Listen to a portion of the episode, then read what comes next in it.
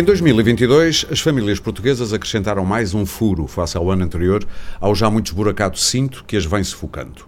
Por ocasião do Dia Mundial dos Direitos do Consumidor, que se assinala a 15 de março, o Pode Pensar, o podcast da DEC Proteste, promove uma discussão sobre as conclusões do inquérito às condições de vida dos portugueses, conduzido pela Defesa do Consumidor. Em cinco anos, este é o primeiro ano em que a alimentação surge como a despesa que mais dificuldade os portugueses sentem em pagar. Quase 6 em cada 10 dizem não conseguir pagar produtos de primeira necessidade, como peixe e carne, devido à subida dos preços. E mais de metade garante ser difícil suportar despesas como mercearia, eh, como massa e arroz. Estamos a falar do mais básico que há, bens de primeira e da maior necessidade. O martelo da inflação bate com mais força, sabemos bem, na frágil carapaça das famílias mais carenciadas. Como sair desta cruel espiral do custo de vida, sobretudo quando perguntamos como chegámos aqui? E a resposta parece ser, como cantava o saudoso Zé Mário Branco, que a culpa é de todos e a culpa é de ninguém. Eu sou Aurélio Gomes e hoje, eh, numa edição do Pode Pensar gravada também em vídeo, que vai ficar disponível no YouTube, tenho o prazer de conversar com João Duque, professor catedrático de Finanças e presidente do Instituto Superior de Economia e Gestão da Universidade de Lisboa, o ISEG. Bem-vindo. Também Pedro Pimentel, à minha direita, é diretor-geral da Centro Marca, Associação Portuguesa de Empresas de Produtos de Marca. E ainda, à minha frente, Vítor Machado, é responsável técnico da área de produtos e serviços da DEC Proteste. Bem-vindos aos três. Uh, Vítor, eu começo já por si fazendo-lhe esta pergunta. Se há cinco anos Bem, e vale a pena lembrar que há cinco anos que a DEC Proteste começou a fazer este retrato das condições de vida dos portugueses, o barómetro da DEC Proteste. E pela primeira vez o essencial do essencial, a alimentação surge eh, como uma despesa mais difícil de enfrentar pelos consumidores. Se há um ano, era isso que eu lhe estava a perguntar, alguém, algum oráculo, lhe tivesse dito, embora se houvessem alertas na altura, e também é certo que o Vítor Machado trabalha há muitos anos na defesa do consumidor, mas se algum oráculo lhe tivesse dito que no espaço de um ano iria pagar mais 76% pelo arroz carolino ou 73% pela polpa de tomate, o que é que teria dito nessa altura? Queria comer menos arroz, seguramente, mas... e menos tomate, e menos polpa. Mas sim, eh, de facto, eh, não era previsível há cinco anos atrás este, esta, esta evolução eh, das condições de vida do, dos portugueses. E só para, para contextualizar o, o, este, este índice que avalia, no fundo, a capacidade dos agregados familiares em fazer face às despesas correntes eh, de uma, de uma família, e, portanto, estamos a falar naturalmente da alimentação, educação, uh, uh, lazer, mobilidade, saúde. Este é, de facto, o valor mais baixo uh, dos últimos uh, cinco anos. Portanto, é, é, importante esta, esta tónica no sentido de que estamos no ponto uh, mínimo uhum. desta capacidade das famílias. E o Aurélio estava a dizer que, que a alimentação, pela primeira vez, é de facto a categoria onde as famílias revelam ter mais dificuldades, mas os números, rigorosamente falando, também apontam para que a habitação esteja no mesmo patamar. Portanto, alimentação e habitação são as duas categorias. O que é catastrófico, o que, porque já vem o orçamento esmagado pela habitação o que é a nossa e agora vida. É a nossa para a alimentação. É? é? o teto e o, e o, e o estômago. Pois um, é, o teto do estômago, é uma bela frase. Três, três quartos das famílias efetivamente apontam uh, extremas dificuldades em, em suportar as, as, os compromissos financeiros e, em particular, enfim, já, já o disse, mas uh, assinalar de novo, uh, carne, o peixe, o automóvel, os cuidados dentários, a manutenção da casa, a roupa, o gás, uh, os óculos e aparelhos auditivos estão todos com um índice acima de 50%. Portanto, as famílias estão de facto a passar um mau, um mau momento. Isto de uma forma uh, genérica. Sim, sim. Só para completar ainda uma visão mais, mais transversal, só dizer que apesar de tudo, ou ainda assim esta, esta realidade não é idêntica em todas as regiões do país, só para dar aqui uma nota que o Alentejo e os Açores são as mais afetadas uh, neste, nesta impossibilidade ou desta maior dificuldade em enfrentar estas. Uh, Não tanto estas porque as condições mudam especialmente ali, mas porque as populações já são mais carenciadas à partida. Tem e menos rendimentos. Menos rendimentos, ponto final. E é essa a grande causa para que se explique isso. Eu, de qualquer modo, fazia uma súmula só, mais uma vez vez dos resultados globais deste quinto barómetro, é o quinto, salvo é o quinto. É? da DEC Protesta. Em 2022, como dizia, habitação, alimentação e mobilidade foram as despesas que mais pesaram nas carteiras das famílias. Quase 60% das famílias dizem não conseguir pagar produtos de primeira necessidade, como peixe e carne. Habitação, 54% e 53% habitação, e depois fala-se de água, gás, eletricidade, são as despesas mais difíceis de pagar, e também a mobilidade, como dizia, com as despesas do automóvel, eh, os seguros, a manutenção do veículo. Exatamente. E agora perguntava aqui uh, ao, ao Pedro o que é uma margem de lucro? Para quem nos está a ouvir e que de repente houve muito esta discussão neste momento, porque se está a tentar perceber uh, se há aqui especulação, provavelmente, especialmente no que uhum. toca à alimentação. Vamos primeiro começar pelo básico. O que é uma margem de lucro?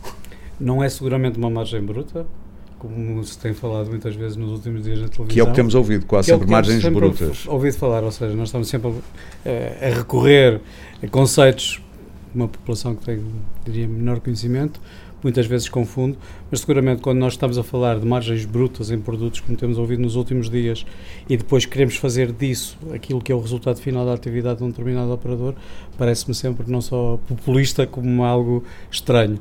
É óbvio que quem está nas fases anteriores da cadeia de, abastecimento, por exemplo, no caso da habitação, da, da, alimentação, tem sempre esta tendência de comparar o que ganha um lado, o que ganham no outro, Sim. no fundo é esta música do Zé Mário Branco que referia do sacudir um bocadinho a água do capote é e, cada um, e cada um deles dizer, dizer que há ou não maior impacto e quem é que estará ou não a ganhar no meio disto tudo. Há duas verdades que eu acho que não são, não são contrastáveis. A primeira, que há efetivamente inflação e a inflação, diria que do ponto de vista produtivo é bastante mais ampla até do que aquela que afeta o consumidor em termos finais. Por isso, eh, na verdade. Afeta mais quem produz? É, é durante, durante o ano 2022, na generalidade dos elos, seja a produção primária, seja a uhum. transformação, seja o próprio retalhista de alguma forma, estamos a falar de elos onde os custos incorporados foram superiores àquilo que foi a rentabilidade obtida nas vendas. Por isso, basicamente, todas as empresas tiveram aquilo que nós dizemos na linha de cima, resultados mais elevados, na linha de baixo, seguramente, resultados mais curtos. Porquê? Por uma razão simples, usando uma imagem, se calhar, mais mais fácil de entender, isto é um pouco como um cobertor. Tapando a cabeça, nós destapamos os pés inverso. Se qualquer empresa no ano passado e mesmo durante este ano estivesse a incorporar totalmente nos seus preços aquilo que são os agressimos de custos, o consumidor não teria dinheiro para pagar. E a questão é tão simples quanto esta, nós temos de ter aqui um equilíbrio entre aquilo que são os agravamentos e que não podem ser não repassados, porque senão é a sobrevivência que está é em causa. É difícil não atirar com o argumento, então de onde é que vêm lucros, eh, historicamente, eh, o crescimento dos lucros de grandes distribuidores, como a Sonai, Jónio Martins, acima de 30%, é uma coisa que não se via, não sei há quantos anos. Uh, numa altura os lucros da grande distribuição não são 30%, nem próximo disso. O aumento parece-me que sim. O aumento provavelmente o serão aumento, se estivermos a comparar em, em termos daquilo Pelo que são as evoluções. que foram fornecidos, mas sim. Como, como, mas numa altura em sim. que há, o consumidor provavelmente está a retrair na, na, na sua uhum. compra porque tem sim. que contar os tostões. Como é que se explica então um aumento tão grande do lucro? Eu, na, eu diria no, que há duas razões, uma retalho. matemática pura sim. Eh, e é mais fácil de dizer é que 20% de 10 é sempre menos que 20% de 20 por isso, quer dizer, se, os, se, as vendas aumentam, proporcionalmente os lucros poderiam aumentar na mesma escala. Mas não, não é estamos sequer... a falar de valores brutos. Estamos a falar, não, não estamos a falar de valores brutos, estamos a falar... Então, sim. 200 e tal, 200, já não me lembro do número exato, mas 200 e tal milhões que o Grupo Sonai teve, sim. representam um aumento de 30% em relação ao ano, ao ano passado, acho eu. É um não, não, tem, não, tem, não tenho o número de cabeça, não parece que a evolução é tenha sido essa. Milhões. Mas pronto, mas de qualquer forma Sim. estamos a falar sempre que há uma evolução que resulta da matemática pura e, e vem desse lado. Diria que da parte dos operadores, e se virmos os resultados operacionais relativamente às vendas, e ainda ontem saiu um artigo bastante interessante sobre isso no ECO, onde se faziam essas comparações e esse artigo mostrava que os resultados não estão a evoluir da mesma forma. Isto é, nós podemos estar a falar de resultados mais elevados, não me parece que estejamos a falar de lucros excessivos neste sentido. Quando falamos do modelo de negócio da distribuição moderna em Portugal, e nós representamos aqui os fornecedores da distribuição moderna, não os retalhistas, e como tal, eh, inclusive somos, digamos, o, outro lado da moeda, eh, eh, eu diria que há uma, uma noção que o consumidor deverá ter, é que a rentabilidade de, de, um distribuidor não se constrói na cebola, nem no ovo, nem no leite, nem nas lâminas de barbear. Constrói-se num cabaz de produtos. E essa rentabilidade é construída com margens que são mais elevadas nos lados, mais, menos elevadas no outro. O que é certo é que os cabazes Uh, quer os organizados pela DEC Proteste, quer os organizados pela ASAI, todos demonstram sim, estamos uh, a falar eh, essencialmente taxas de produtos, brutas. Sim, estamos, a falar, estamos a falar de... muito de produtos que são na base de produtos frescos e A questão prática... Mas é transversal. Não é transversal a todos os produtos todos que são vendidos. Todos os cabazes estão para aí 30%, 40% certo. mais caros. Mas não é 20, transversal, o que eu quero dizer é que não é transversal Sim. a todos os produtos que são vendidos. Sim. O que nós temos são dois efeitos que se diria que são efeitos conjugados. Um primeiro efeito, que é um efeito claríssimo, uh, e, e lembro para, para, para quem esteja mais desmemoriado, que há seis meses atrás nem isso era notícia em capa de jornal a possibilidade de haver desabastecimento do mercado, não havia produtos para Sim. abastecer o mercado e, como tal, estamos a falar de anos de escassez elevada em termos de, de, de produtos agrícolas, por exemplo, matérias-primas, e, como tal, isso tem um impacto em termos de custo. Um segundo é que o efeito da inflação que nós estamos a sentir não é um efeito nacional, é um efeito que eu diria que vem genérico, que é sentido na maior parte dos países do mundo. O problema que nós estamos a enfrentar, e, o, por exemplo, as atuações, a atuação do governo português nesta altura, tem sido até muito referenciado porque não seguir atuações como o governo francês, o governo espanhol, não fizeram governos. até agora praticamente nada. Mas diria que se este problema foi atacado em, problema, em países como Espanha, ou como França, ou como a Grécia, como a Alemanha, Sim. é porque o problema não é um problema luso-português, é claramente um problema internacional. E é um problema internacional porque o efeito que nós sentimos aqui em Portugal pode eventualmente ser ampliado num outro ponto por uma sim, questão de excentricidade geográfica, não mais do que isso mas seguramente é um problema que está a sentir-se em toda a Europa e é um problema que afeta essencialmente o alimentar. Muito bem. João, uh, percebe-se que o BCE está a olhar, começa a. Eu não percebi se já adotou a nova narrativa de que são eh, estes, eh, estes eh, atores que podem estar a impulsionar a subida da inflação, ou melhor, o abrandamento da descida da inflação uhum. e não os, os, salários e outras componentes. Uhum. Uh, compra esta nova visão que parece estar também já a ser uh, adotada pelo BCE de que poderá haver aqui players no mercado que estão a travar a descida da inflação, nomeadamente, no caso que estamos aqui a falar, a distribuição, por exemplo, de produtos alimentares. E se formos falar com os players, parece que ninguém assume isso. Ninguém, é? ninguém, ninguém, é, há ninguém um, é de ninguém. Há, um, há, aqui um certo fantasma. Mas há aqui um, alguns uh, problemas que eu uh, estimo que tendam a desaparecer.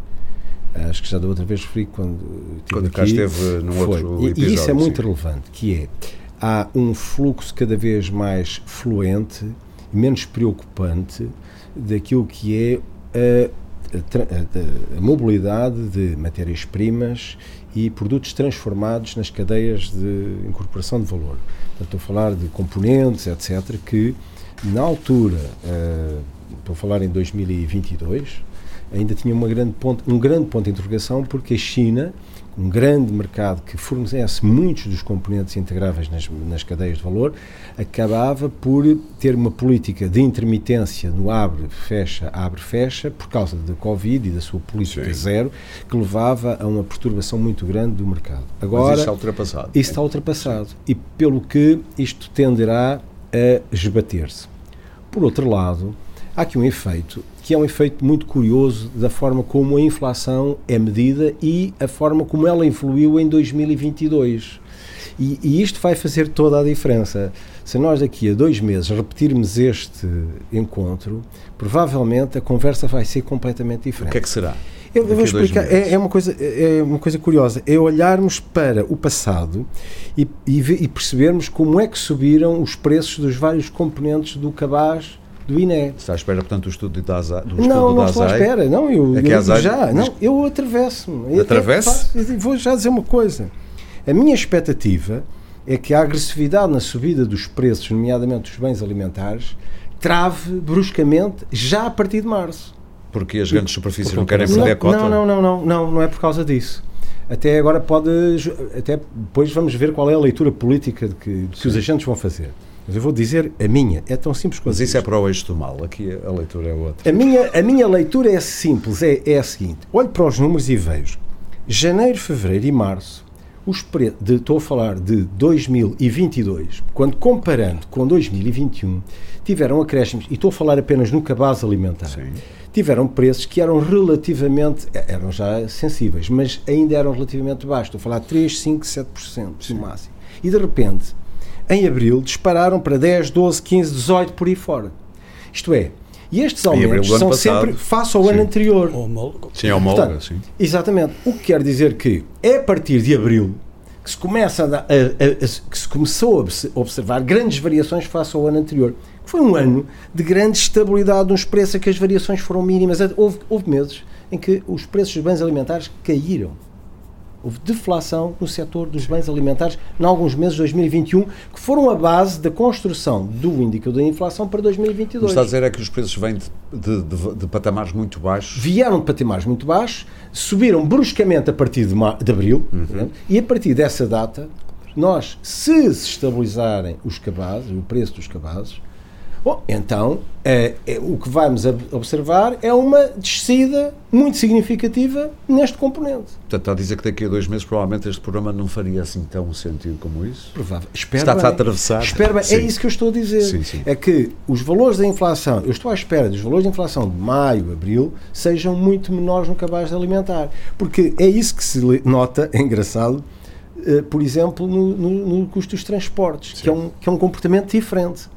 Quando olhamos para o comportamento dos transportes, os transportes tiveram umas subidas eh, mais agressivas antes Sim. e depois estabilizaram mais cedo e agora estão a, estão a, a variações relativas estão a seguir o preço dos combustíveis? Eh, Sim. Deve ser. Exatamente. Portanto, é assim, se se travarem os preços, se estabilizarem Sim. os preços, bom, quando, à medida que o tempo passa, começamos a comparar preços que são mais atuais com preços mais atuais, pelo que as variações são menores. Mas tenho uma expectativa boa. Mas voltando à pergunta inicial, mas uh, concorda que aquilo pode estar a travar também um bocadinho a descida mais acentuada? Esperava-se que, por esta altura, dado o aumento dos juros das taxas diretoras uhum, do BCE, uhum. que tivessem um impacto mais, mais forte na descida da inflação. E ela está a descer muito, nas décimas, dos 8,3 para os 8,2 é, ou por aí. É, mas, isso... mas concorda, o próprio Banco Central Europeu já Sim. começa a comprar a ideia de que haverá aqui players a não parece estar a concordar eu, muito Eu não concordo isso. muito com, com isso, porque eu vejo que os preços na Europa são preços de uma economia que não é fechada, pelo contrário, é muito aberta. E, portanto, não vale a pena imaginar que eu tomo medidas de política monetária no espaço da União Europeia e resolvo o problema da inflação. Uhum. Não. Uma parte da inflação era importada, vinha por parte da energia. Nós tivemos um problema energético colossal na Europa neste inverno. Portanto, isto tinha que resultar em aumentos de preços em setores que é evidente que haviam refletido esses aumentos de custos, nomeadamente gás, aquecimento, energia, Sim. etc., que tinham que ter resultados. O aí. setor do transportes, já agora, Vítor, veio dizer que o aumento da, dos combustíveis e dos, dos fatores vá de produção não explica a subida que, que eles próprios veem no, no, nos produtos de alimentação. Uh, sim, como é que vê esta. Sim, não parece que a componente dos transportes seja a componente que mais influencia o nível, o nível final. Qual é então mas, a sua mas, explicação? Oh, Marco, deixa-me para... só voltar atrás, porque há pouco houve aí uma introdução interessante que, que acho que não ficou bem claro os lucros da, da grande distribuição aumentou 30%. Uh, eh, foi assim um número. Mas é verdade, uh, não inventei certo? nada. Sim, mas vou só complementar aqui a resposta do Pedro com a minha uh, visão. Para já são em, em termos nominais. Portanto, grosso modo, se 20% for a taxa de inflação, digamos, da maioria dos bens vendidos por essas unidades. Que deixe-me lembrar, é ficam... é muito acima da inflação genérica de Sim, 8 mas ou 7,9. Se os bens alimentares tiverem 20%, se aquilo forem, se for um aumento em termos nominais, temos ali 10% em termos reais.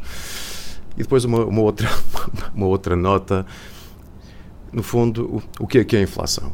O que, é que, o que é que resulta da inflação? E podemos ter duas visões uh, que eu acho que elas não são mutuamente exclusivas e devem ser uh, casadas. A primeira é a repercussão dos custos. Portanto, compro mais caro, tenho que vender mais caro. E, portanto, a inflação é uma, uma repercussão natural. Mas, uh, e também fazendo aqui uh, uma retrospectiva para o passado, um, a verdade é que também não há inflação se não houver, se não houver procura. Um, e, portanto, esta, esta, gostamos muito de, de falar em, em, em, mercados, em lei da oferta e da procura. A verdade é que, pós-pandemia, os portugueses desataram a, a, a consumir e a, e a, e criar uma, uma, uma, um aquecimento na procura. Houve de procura. Sim. que, sejamos claros, em economias de mercado, os agentes reagem naturalmente subindo preços. Portanto, eu diria que há aqui um misto de custos, aumento de custos e também uma, boleia daquilo que é a regra base numa economia de mercado, que é a regra da, Portanto, no fundo, da, está a dizer é que há uma confluência de vários fatores, de todas as áreas, Sim. que levam Portanto, a isto. Não esta é... ideia de que hoje temos esta narrativa, vê-se muito isso nas televisões, a distribuição, a distribuição, a distribuição para ser o grande papão, não concorda com isso? Não, não, isto não, distribui-se por várias... A questão, a questão é que depois sobra a, a difícil questão de saber se, respondendo ao, ao, ao aumento da procura, se esse aumento do preço é um aumento excessivo face àquilo que seria. Com os dados que tem? Em economia de mercado, nada excessivo. Eu ia eh, fazer essa pergunta mais, mais cedo ou mais eh, tarde. Mas, sim, mas, mas eu continuo. Eu, eu, sei que isto vai trazer aqui uma longa conversa. É verdade que também há excessos e aí eh, devem intervir mecanismos e, e, instituições para, para, para corrigir e compensar.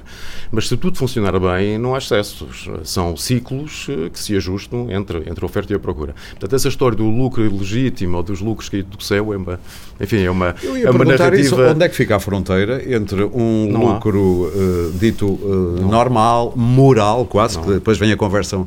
E eu percebo que seja, porque são sempre normalmente aqueles que menos podem que, que, mais sentem os efeitos, mas eu percebo isso. Mas onde é que fica a fronteira? 15% é um bom lucro e porquê é que 16 já é um lucro ou 17 já é um lucro é especulativo? Onde é, isto não está? Não, não está nem pode estar.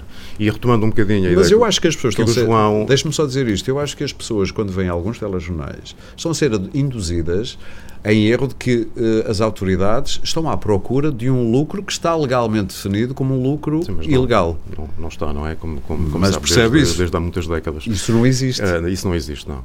Mas uh, retomo também a ideia aqui do João de que é previsível que no médio prazo isto volte a estabilizar. Porque de facto a economia tem estas coisas fantásticas, não é? Portanto, quando há lucro excessivo, uh, atrai concorrência e atrai operadores e, portanto, haverá um efeito de, de, de reversão dessa, dessa redistribuição.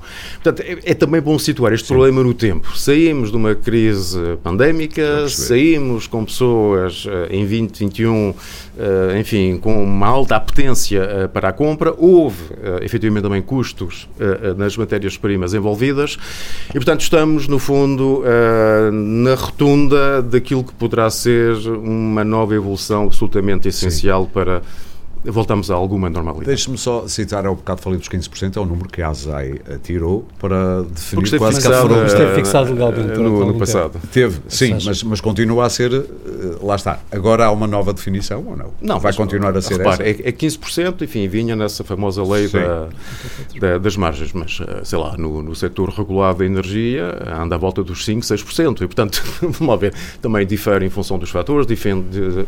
Não, eu, eu acho que é impossível estar a, a, pensar que se pode fixar para tudo e para todos uma mesma, umas mesma, claro, uma mesma taxa. Cada área é uma área. O Pedro seria favorável à de fixação?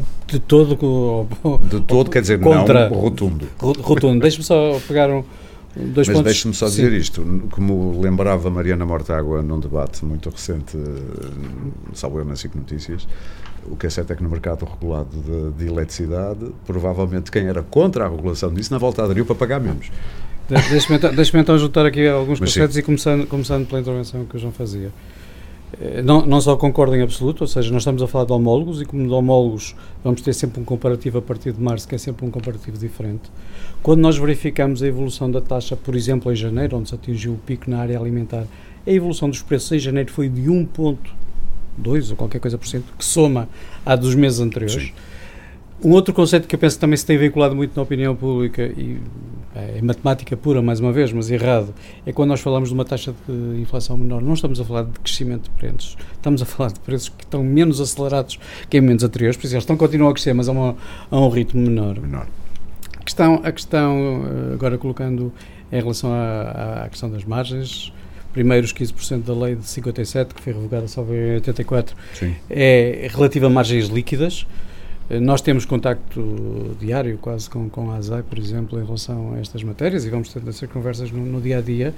E a questão prática é que hoje, quando nós falamos em especulação, nós falamos em especulação que é ir ao supermercado tentar descobrir se o produto que está na prateleira depois é vendido a seguir a um preço diferente. A ASAI tem é descoberto é, níveis desse tipo de sim, fraude. Sim, mas, mas eu, chamaria, eu chamaria assim mais fraude ou chico esportismo, se quisermos, ou em alguns casos erro Mas a quantidade é tanta que começa-se a suspeitar que é um a questão, erro muito A questão, eu, eu, tenho... Ou então, já agora, deixe-me só dizer, o, o, o, peso indicado, ou a quantidade Sim. é menor, do, indicado na embalagem é menor do que eu, está lá Eu nestas coisas aprendi há, há muitos anos que erro, é pá, erros há para os dois lados, há sempre erros no sentido da subida, erros no sentido da descida, existem as médias, os desvios padrões, conceitos que nós todos Mas aprendemos Mas têm sido detectados erros ao contrário, é que se anuncia 2 quilos e afinal estão lá 3. Aparentemente têm sido detectados também erros em contrários que não, não okay. vêm tanto à praça pública, mas independentemente disso, eu acho que isto é o tipo de atitude que quem o faz, se o faz de uma forma eu diria objetivamente, com, esse, com, com, essa tentativa de extrair uma vantagem adicional,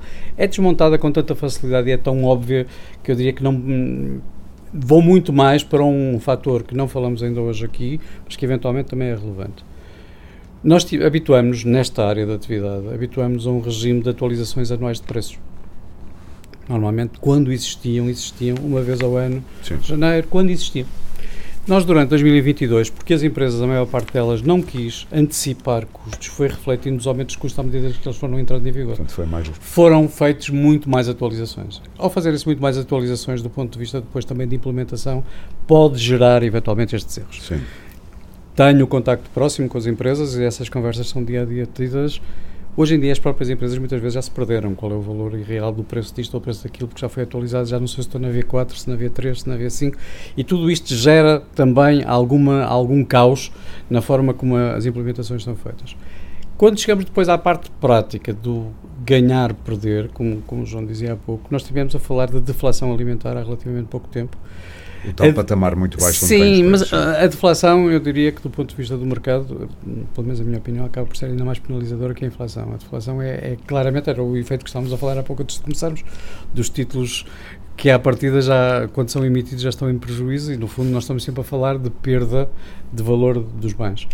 E nesta, nesta equação é importante também termos a noção de que há uma cadeia de valor. O consumidor é obviamente a parte mais importante e a inflação ataca o consumidor e ataca o seu poder de compra, mas o seu poder de compra também é atacado porque não há uma reflexão em termos de salários daquilo que foi a evolução dos é preços. Sim, claro. E essa, eu ia falar disso. Essa, essa é a segunda questão básica que nós hoje atica, é atiramos. Isso, isso, não explica parte da, da, da Sim, subida atiramos, da inflação porque atiramos. os salários eu, eu vou-lhe dar, eu vou dar três números, eu vou dar três números simples, mas que acho que ajudam a, a perceber o que é que está efetivamente a acontecer retirando a espuma da, da inflação, no nosso mercado, as, as, quebras de vendas em volume, ou seja, aquilo que efetivamente se entregou ao consumidor, de setembro para cá, baixaram 8%. Isto num mercado absolutamente maduro, num mercado que não tem variações que não seja de 1% Eu para cima. Desculpe-me então uh, este desabafo.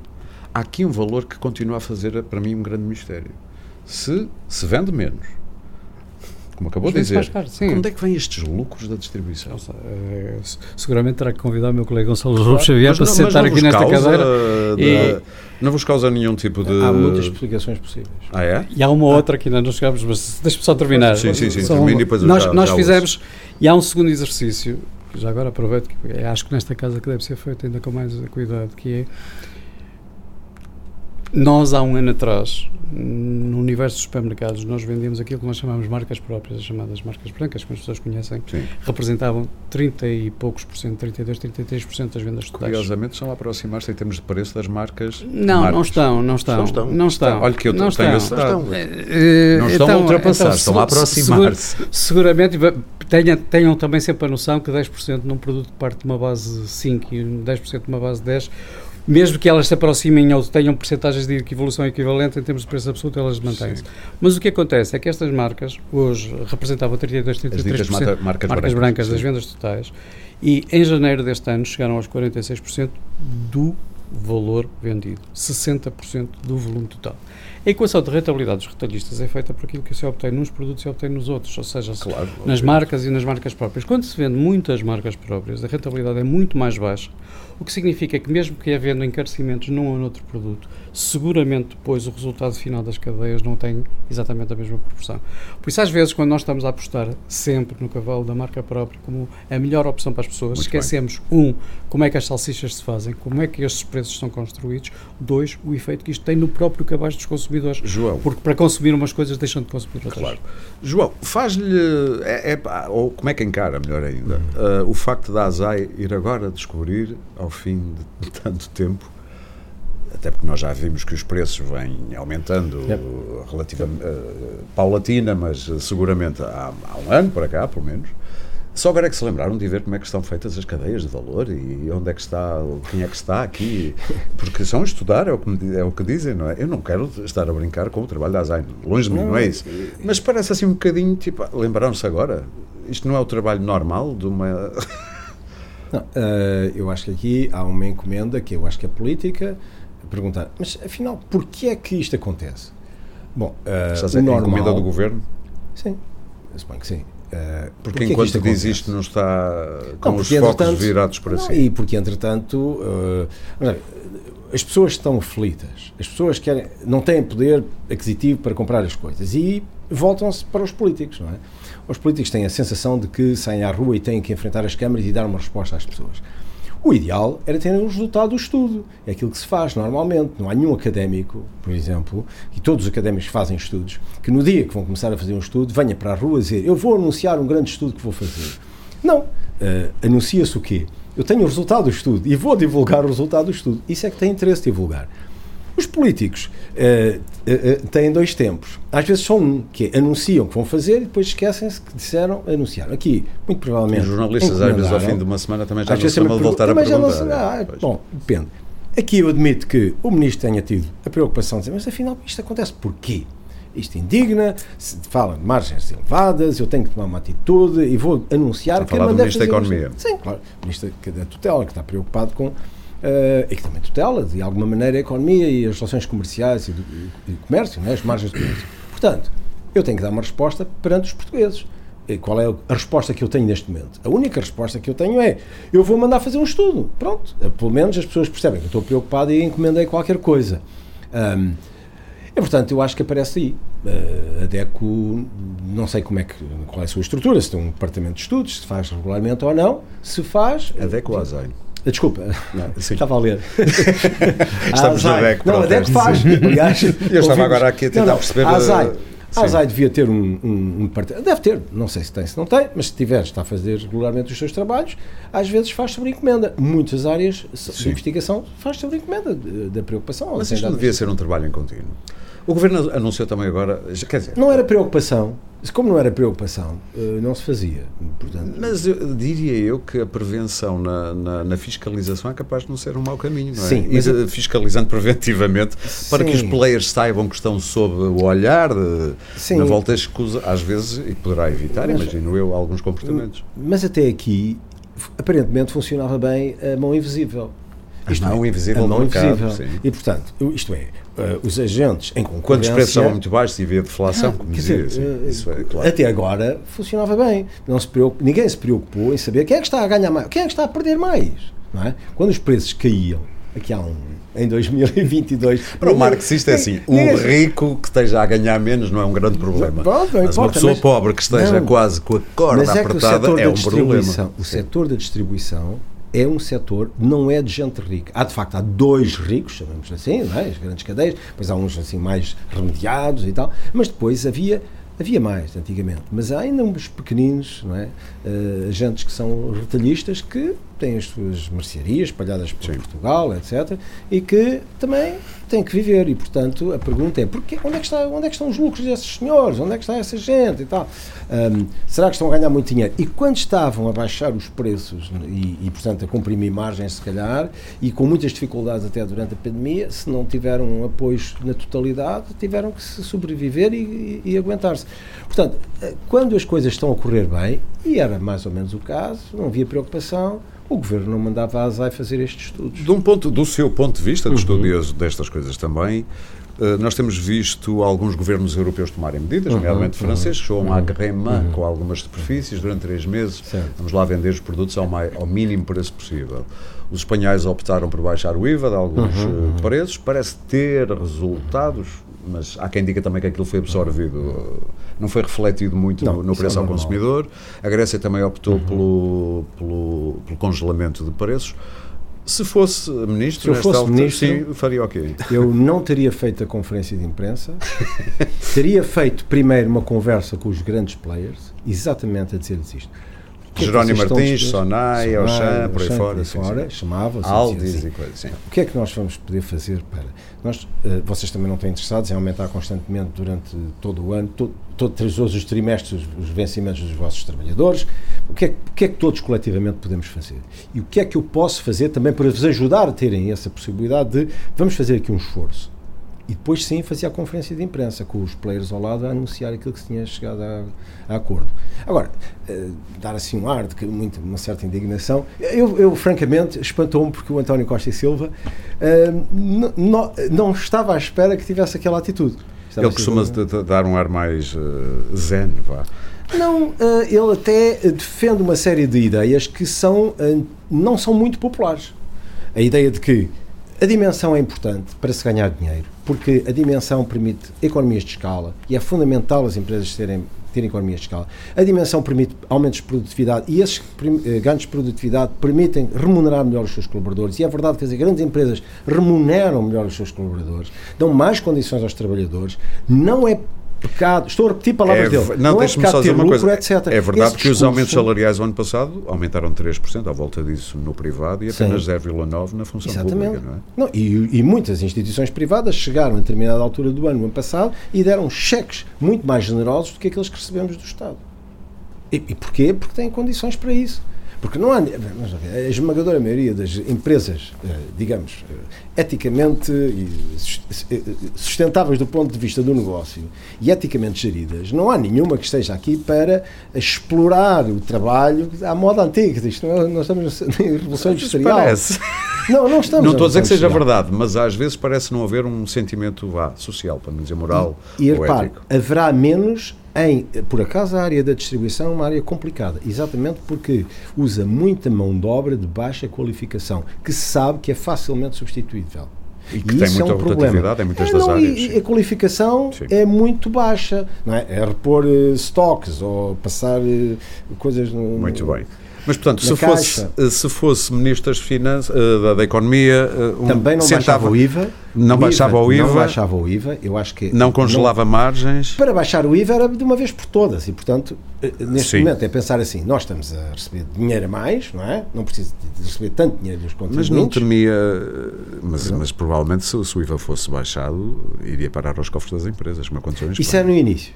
Ah, é? é? Sim, no início, naturalmente. Eu não costumo ver preço andar para trás. Um ponto ou dois pontos Sim. e os preços ficavam todos na mesma. Ah, ok. É, é, mas isso já tinha feito. Mas isso é dar dinheiro dos contribuintes, basicamente. Não, não é dar dinheiro dos contribuintes. É não retirar dinheiro aos contribuintes. Não retirar dinheiro aos contribuintes, mas beneficiar, eh, mas ele não é refletido Sim, é depois. É eu vou explicar. Mas ele não eu é teria refletido. feito isso noutra altura. Por exemplo, exatamente na saída da crise do Covid porque durante muito tempo, aqueles que mais facilmente se uhum. apropriariam do IVA era quem mais necessidade deles tinham que é nomeadamente a restauração, etc. Eu aí, ao baixar, eu sabia que não tinha impacto nenhum nos mas preços, queria beneficiar mas quem queria também beneficiar precisa. quem precisa. Estou a perceber. Eu acho que aí faria sentido. A partir daí, depois pois, os preços evoluem naturalmente. Agora, para, este, para esta situação, eu não faria. Mas, portanto, se fosse ministro, a grande medida era sentava-se primeiro com, Sentava com primeiro os players. Com e o Vítor, do ponto de vista do consumidor, isto parece-lhe que chegava? Eu acho que é. Acho que é não, não, eh, enfim, não, não, sei se vou surpreender, mas sim, é o caminho. Uh, acho que o, Ele conseguiu surpreender. Um o, sim.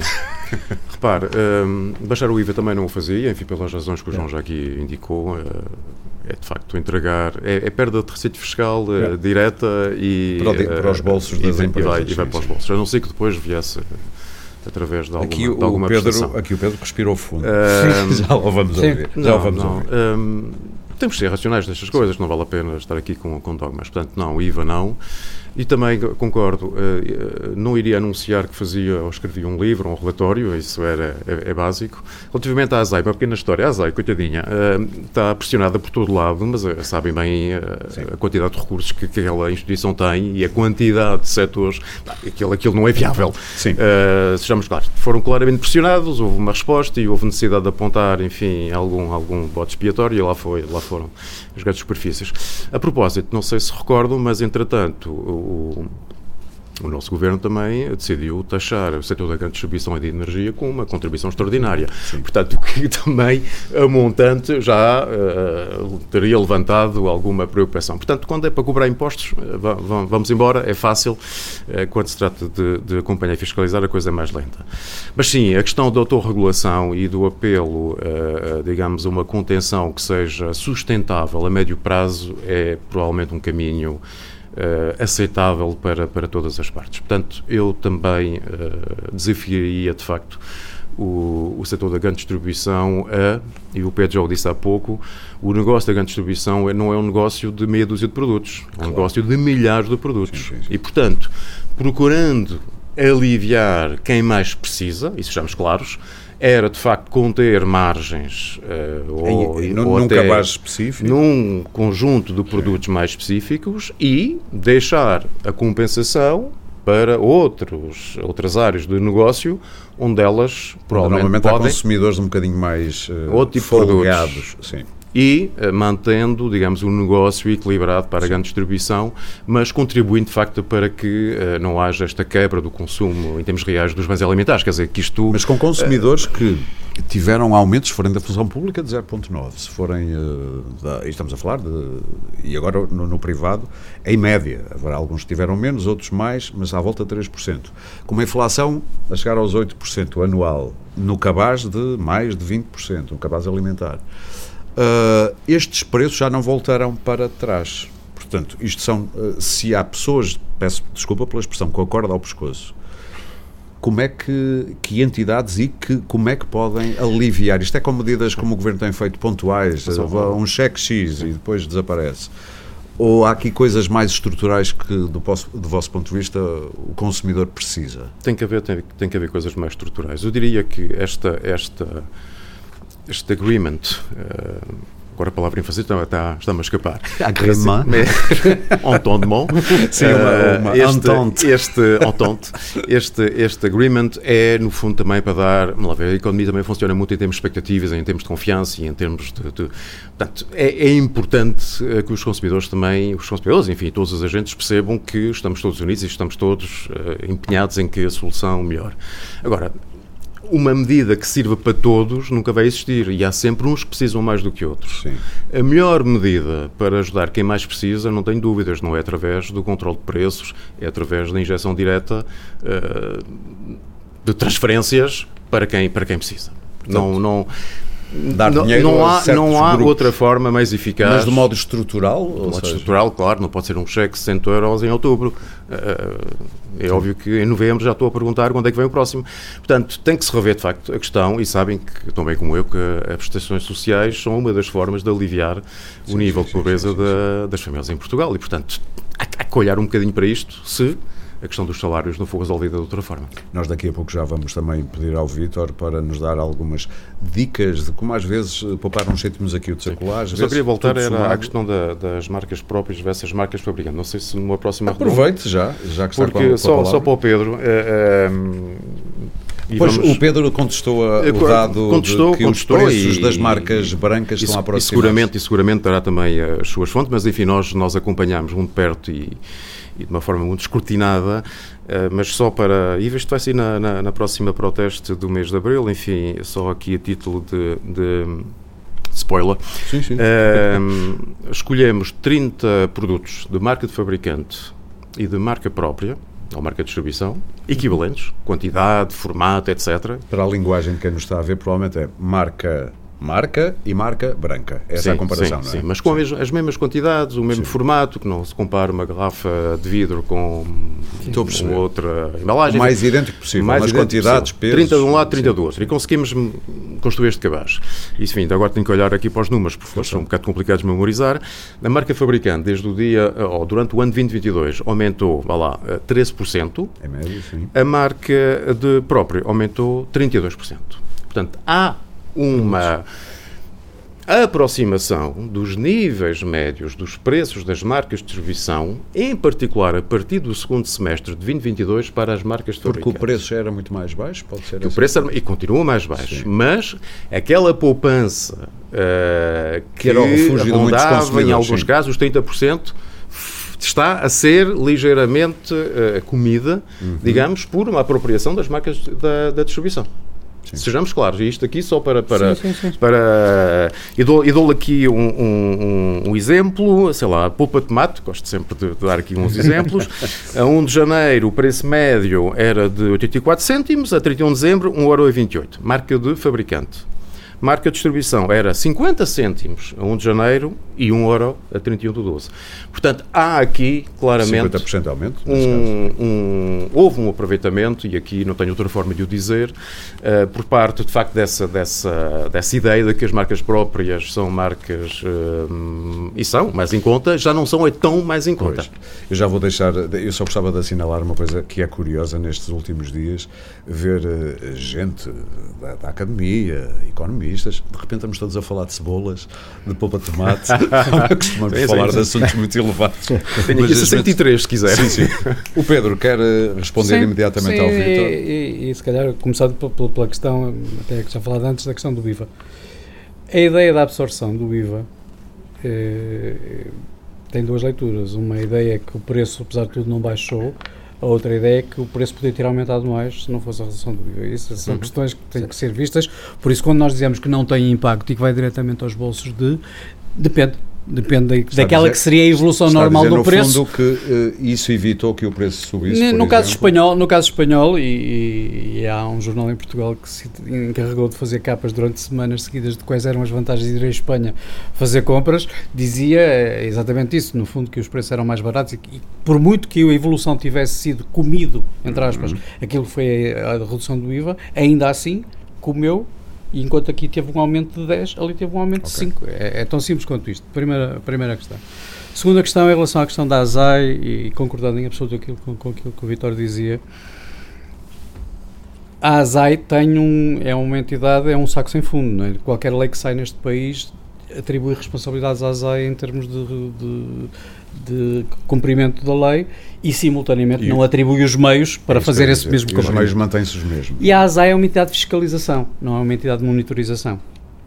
O governo agora veio com o Observatório, ou melhor, Sim, já desde outubro que existia, mas não, não estava O Observatório, eu trabalho há 30, quase 30 anos nestas áreas, esta é a quarta versão do Observatório de Preços que se faz em Portugal e que há, quando esta crise acalmar, deixa de se falar até à, Portanto, à crise É um caso seguinte. típico de é preciso que alguma coisa mude para que fique tudo na agora, agora a questão, se calhar ia tocar aqui de uma forma um bocadinho diferente, é que nós quando falamos, e estamos na casa do consumidor, obviamente temos de falar no efeito que isto tem no consumidor, mas quando nós falamos num preço que se mantenha ou numa deflação, esquecemos-nos sempre do que é que está atrás na cadeia. E nós, durante anos, tivemos um problema que é um problema de equilíbrio na cadeia de abastecimento e da forma como esse equilíbrio é feito.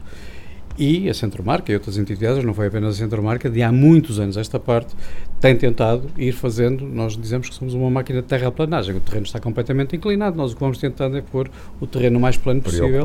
E há 10 anos foi aprovada em Portugal Sim. uma legislação completamente, vou dizer, não vou dizer disruptiva, mas uma legislação, uma legislação bastante avançada, mesmo à escala europeia, que criou condições para que alguns equilíbrios fossem restabelecidos.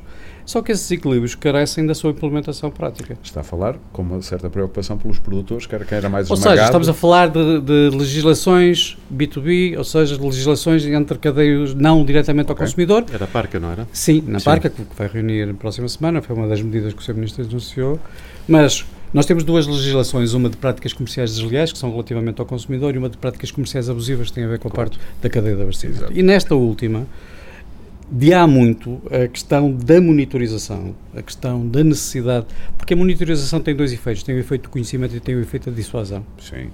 A monitorização faz com que a partir do momento em que alguém anda no terreno, e nós usamos sempre a imagem do carro da Brigada de Trânsito, qualquer pessoa que faz Porto-Lisboa, como nós fazemos muitas Muito. vezes, sabe que uma viagem Porto-Lisboa demora X tempo a fazer. Se nós vimos dois carros da Brigada de Trânsito entre Porto e Lisboa, demoramos mais meia hora. Sim porque abrandamos, vamos até, e é exatamente este efeito que as autoridades podem ter e devem ter. Mas que não têm desempenhado, diga-se. Que não, tem, que não tem desempenhado, que eu diria por três razões, ordens de razões. Primeira razão, porque não tem meios humanos para fazer. Segunda razão, porque ao contrário daquilo que as pessoas imaginarão, nós não estamos a avaliar preço ao produtor e preço ao consumidor, estamos a avaliar uma cadeia de transmissão de custos Já agora, que é, é complexa. que a está a analisar neste momento. É estará, estará a analisar, sendo, sendo que o que está em causa, basicamente, é a forma como os preços de venda são as cedências dos diferentes elos e a maneira como é que isto é construído. Pronto, não, seguramente não é hoje o dia nem a hora, mas Sim. todo este movimento é um movimento muito complexo, que não é feito, é feito em base de contratualizações anuais hipercomplexas e que trazem com que muitas vezes um preço faturado de um bem, no, no final o produtor receba 70% desse preço ou 65% Sim. desse preço. Pronto, a questão passa muito por aqui. Nós, durante anos, tentamos, batalhamos pela existência de um, eu não vou chamar uma entidade reguladora, mas a existência de um provedor regulador na área do alimentar, na área do grande consumo. E logicamente que isso foi um, são matérias que vão sendo ultrapassadas pelo tempo. O Observatório do Preço não serve Não, não é isso, porque um observatório okay. observa e mais nada. um observatório tem esse poder, apenas e só. E aqui a questão prática, só, só tocando a última nota, naquilo que o Ministro da, Economia anunciou, eu concordo em absoluto com o que o João dizia, o modelo francês de fazer a sua conferência de imprensa com as pessoas atrás uh, parece muito mais adequada. Chamava só a atenção, porque aí o consumidor é que vai ser penalizado. É quando nós escolhemos um cabaz de X produtos para ser o cabaz representativo daquilo que vai ser controlado em termos de valor, tenham sempre a noção de que a rentabilidade extravasa depois para outros lados. Basicamente, nós estamos a falar de um balão que eu, quando aperto um lado, incha do outro. Portanto, Por isso, muitas vezes, o que nós vamos ver é a pera estar, ou a maçã estar dentro do cabaz e, bem, e depois a pessoa que não gosta tanto de maçã, gosta mais de pera, se calhar vai ser prejudicada com isso, porque há aqui um efeito de cruzamento com rentabilidades que é preciso construir. Ou seja, uh, intervir é melhor não fazer? Sim, eu, eu acho que eh, persuadir fazer com que as pessoas tenham uma certa autorregulação e, acima de tudo, ter esta noção. E mostrar a autoridade no sentido, é, é como estava a falar da, da autoestrada. Sim. Nós andamos por, por aqui os carros a trans, a brigada de trânsito, uh, bem, no fundo o Estado tem duas entidades que têm, quer a autoridade da concorrência de um lado, quer, quer a ASA uhum. do outro, para fazer um pouco esse trabalho. Muitas vezes vemos as coisas serem levadas para estes casos, não é? Quer dizer, hoje vamos todos correr atrás da margem da cebola, como se a margem da cebola Sim. fosse o problema Mas o arroz a 2 euros vai continuar, não é? Isso já não anda para trás. não faço ideia, mas uh, estimo que não. E houve aqui um fator importante que ainda não, não falamos. Houve aqui, em Portugal e nos, nos produtos alimentares, um fator que eu acho que é relevante, apesar de não ser agricultor, sou sensível. Houve uma enorme seca durante um período claro. muito prolongado de tempo que só vai acabrando este ano. Sim. Pode ser uma das justificações lá para, para a polpa de tomate, não sei.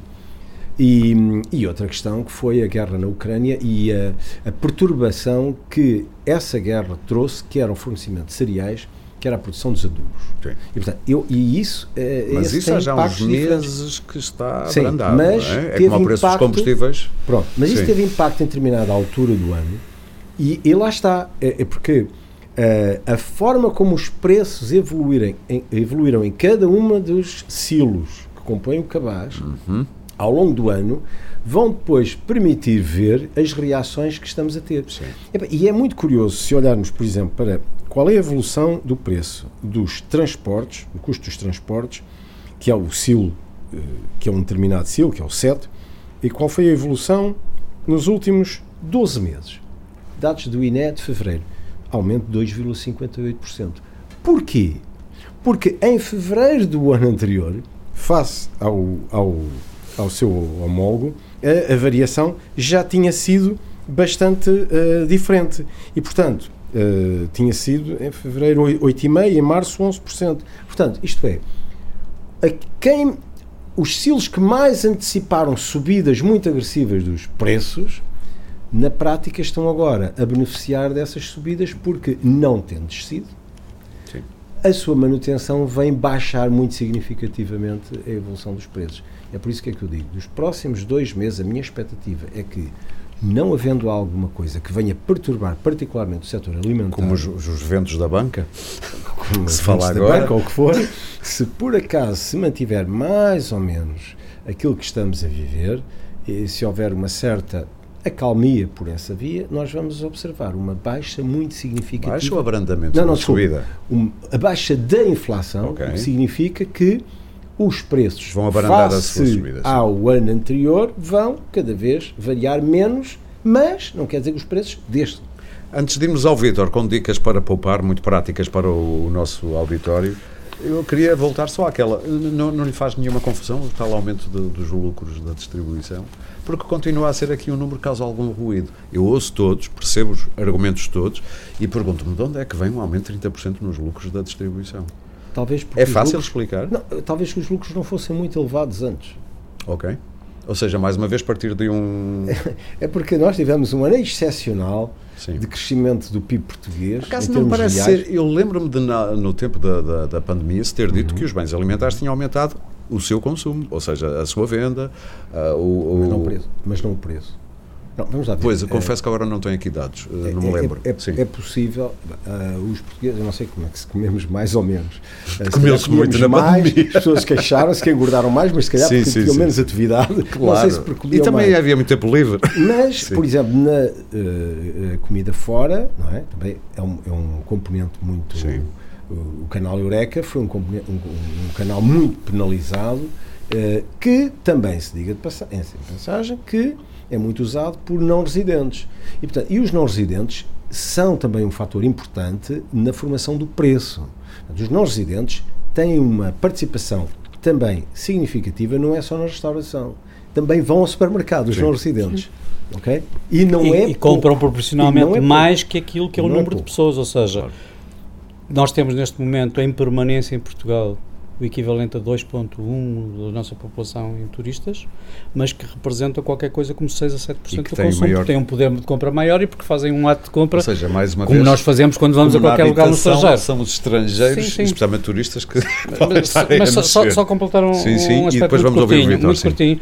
O ano passado, quando nós estávamos, por exemplo, no pico da, dos, de, das cotações de combustíveis, eh, eletricidade, gás, etc., muitas empresas na altura, para conterem esse aumento, fizeram contratos com períodos mais alargados, em cotações sim, sim. aqui, para evitar que subir claro. até lá acima e que hoje estão agarradas a essas cotações, inclusive até junho, junho, julho do ano que vem, ou deste ano. O que significa que este efeito, que é um efeito que nós sentimos nas cotações internacionais, que é um efeito que nós vemos Sim. nas estatísticas, não chegaram à estrutura de custos ainda das empresas. Há, há efeitos destes que são em cadeia, sofrem inércia tarde.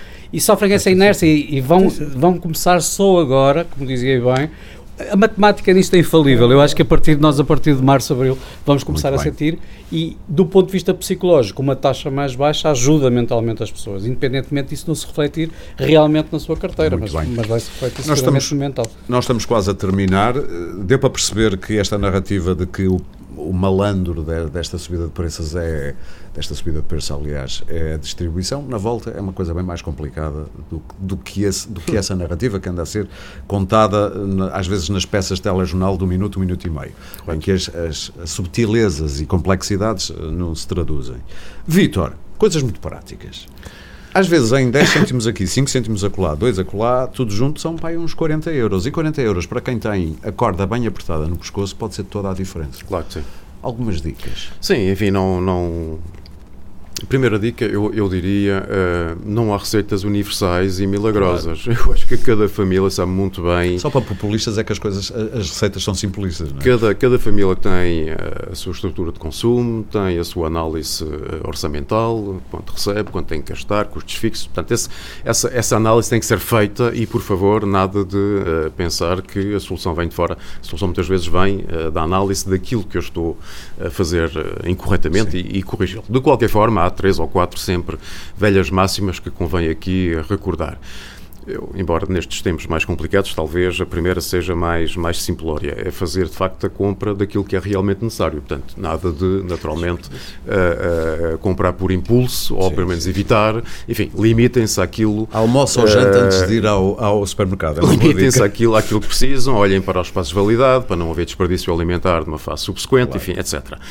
Um, a questão das marcas próprias, enfim, eu, eu volto, volto a dizer, apesar de ter havido aqui, enfim, um, um, uma corrida de convergência ou, ou, de menor interesse, apesar de tudo, são de facto opções eh, muito válidas e, portanto, não, não, não, e não são deixar, mais baratas em média do que a, Não que deixar de, de facto, olhar para essa, para essa possibilidade. A dizer isto aqui, o Pedro. Mas... Aborrece bastante. o Pedro sabe isto há, há décadas. Há décadas. Claro, sabe isso e, e, e, estão, com, com, estão obrigados a conviver. E, portanto, Exatamente. É mesmo. É essa, é essa convivência que é, é o panorama. De, de qualquer forma, as marcas fabricantes também têm opções uh, promocionais, que é uma prática muito mais frequente uh, do que nas, nas, nas, marcas próprias. E, portanto, esta comparação do preço por unidade uh, também é muito importante. Pá, vejam o preço por quilo, vejam o preço por volume, vejam o preço por unidade porque uh, eu próprio faço isso, uh, sim, por exemplo, sim, sim. das máquinas de barbear, enfim, vou sempre olhar para, para o preço uh, por, por lâmina e não o preço da, do conjunto, porque numa embalagem são 8, na outra são 12, e, e portanto há que, claro, há que relativizar. Um, há naturalmente outras, outras opções, enfim, que decorrem um bocadinho da nossa, da nossa análise, os, os legumes ultracongelados parecem ser mais baratos do que os frescos, nesta... E acho que nutricionalmente neste, mantém o valor valor. Portanto, não tem o valor exatamente. e, portanto, nesta, nesta época, uh, se for uma possibilidade, naturalmente, não, não, não hesite, porque não há nenhum, nenhum prejuízo em termos, em termos alimentares. Um, os alimentos prontos a utilizar, já sabem que também são mais caros, portanto, a, tal cebola, uh, que vai passar a ser uh, o nosso, a nossa companheira, a picadinha ou o alho em pó, são muito práticos, mas são, são mais caros e, portanto, Sim, claro. uh, se não tiver medo de usar a faca, uh, nada com comprar o, o produto uh, em bruto. Um, olhem, de facto, para, para, para os folhetos e para, e para as promoções. E, e uma última dica que é escolham também o local onde vão fazer as compras.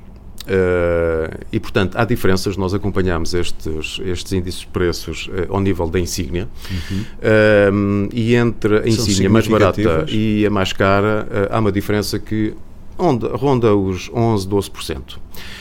Portanto, Já é, a insígnia que está a dizer a marca do hipermercado. A marca do hipermercado. É óbvio que nem todos estarão, uh, ou nem todas as insígnias estão disponíveis uh, ou perto da sua casa, nem todas estão, uh, ou mas podem vale não justificar. fazer aquilo que se diz em inglês mas, scouting, não é? Cheirar o que é que se passa Mas aquele velho hábito de eu vou ali porque sempre fui. Enfim, há que, ideia, há que uh, uh, em períodos naturalmente de maior, de maior contenção, de facto olhar para, para uh, a competição que existe, apesar de tudo na grande distribuição, e, uh, por que não, em alguns uh, locais de comércio local também podem fazer bons negócios. Dadas as dicas, dou 30 segundos, se quiserem utilizá-los, quer ao Pedro, quer ao, ao, João. Alguma coisa que ou gostassem que eu tivesse perguntado e não perguntei, ou queriam ter dito e não conseguiram dizer? Uh... Eu tenho uma. Diga! Que do o, o Pedro vai pensando.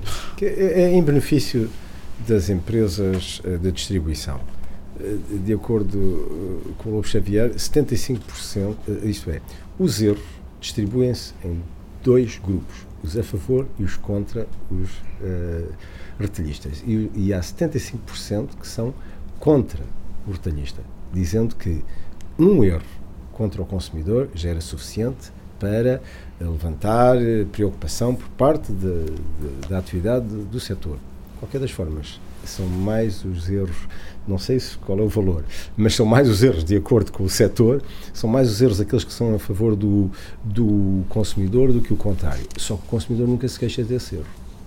Claro, nem claro. nunca é notícia. Nem nunca é notícia. É como o homem que morde o cão é que é notícia. É evidente, é evidente. Então agora vou-me queixar. Portanto, Sim. é um benefício. Já agora, há uma coisa curiosa que também... Eu diria que quem enche o carrinho nem sabe se houve erro, a maior parte das vezes, nem sabe se houve erro, erro contra si ou a seu favor. Porque eu duvido que uma pessoa que chegue com claro. 10 ah, ou mas está-se a tornar um desporto, fazer uma ah, é, análise quase à, ao cêntimo e à linha. Pode ser que fique, é um bom hábito, não é um mau hábito. E o desconto também, e o desconto, às vezes, Sim. pelo menos aqueles descontos mais, uh, mais salientes. Sim. E outra questão é uh, o valor por, pela, pela dose. Isto é, Era que estava a dizer 100, o 200 e 300, é ver a evolução, a, a, o preço por grama de diferentes do mesmo produto, da mesma claro, marca. Claro, claro, é? claro. Mesmo produto. Exatamente. E às vezes há diferenças surpreendentes. Muito surpreendentes. Em que há uma embalagem, por exemplo, que está em super desconto, sendo maior, às vezes, até tem mais preços mais baixos que uma intermédia. É, o que é Nós já fizemos aqui um, um, podcast sobre isso e ficámos surpreendidos com algumas Exatamente.